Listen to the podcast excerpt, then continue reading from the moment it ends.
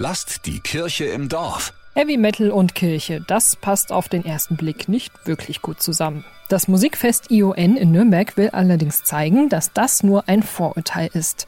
Am 1. Juli spielt die kroatische Band Meta Klappa in St. Egidien. Das Besondere, sie verbindet kroatischen Volksgesang mit Liedern von Iron Maiden. Klappa bedeutet auf Kroatisch Gruppe. Gemeint sind damit Musikgruppen, die mehrstimmig kroatische A cappella Volkslieder singen. Seit 2012 ist dieser Gesang immaterielles UNESCO-Weltkulturerbe und eng mit der Kirche verbunden, weiß Sänger Davor Kapkovic. Der Klappergesang ist tief in der Kirchenmusik verwurzelt. Viele traditionelle Klapperlieder sind religiöse Lieder. Das weiß jeder, der heute diese Musik macht, egal ob er selbst religiös ist oder nicht.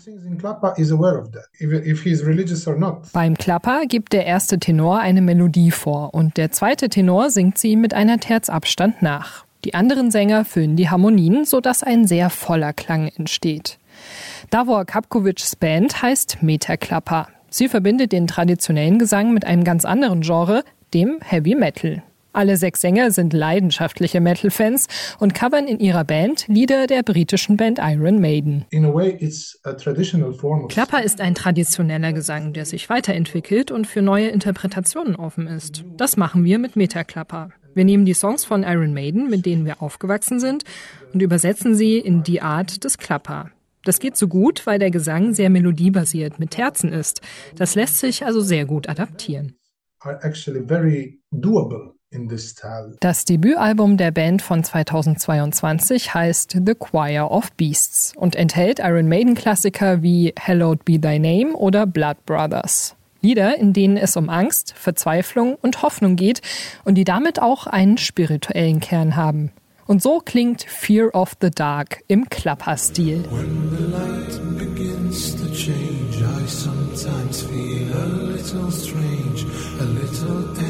anxious when it's dark. Fear of the dark, fear of the dark. Bis jetzt haben Metaklapper erst zweimal in einer Kirche gesungen. Einmal davon beim Metal Festival Wacken. Auf St. Egidien freuen sie sich schon sehr, auch wenn sie noch nicht genau wissen, welches Publikum sie dort erwartet und ob es in der Kirche laut mitsingen wird. Uh, Wir haben als Band schon viel darüber geredet.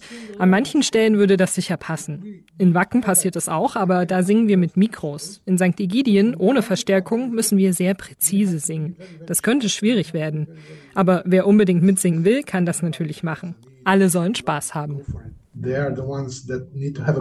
Für das Konzert am 1. Juli in der Egidienkirche gibt es noch Tickets auf musikfest-ion.de. Lasst die Kirche im Dorf.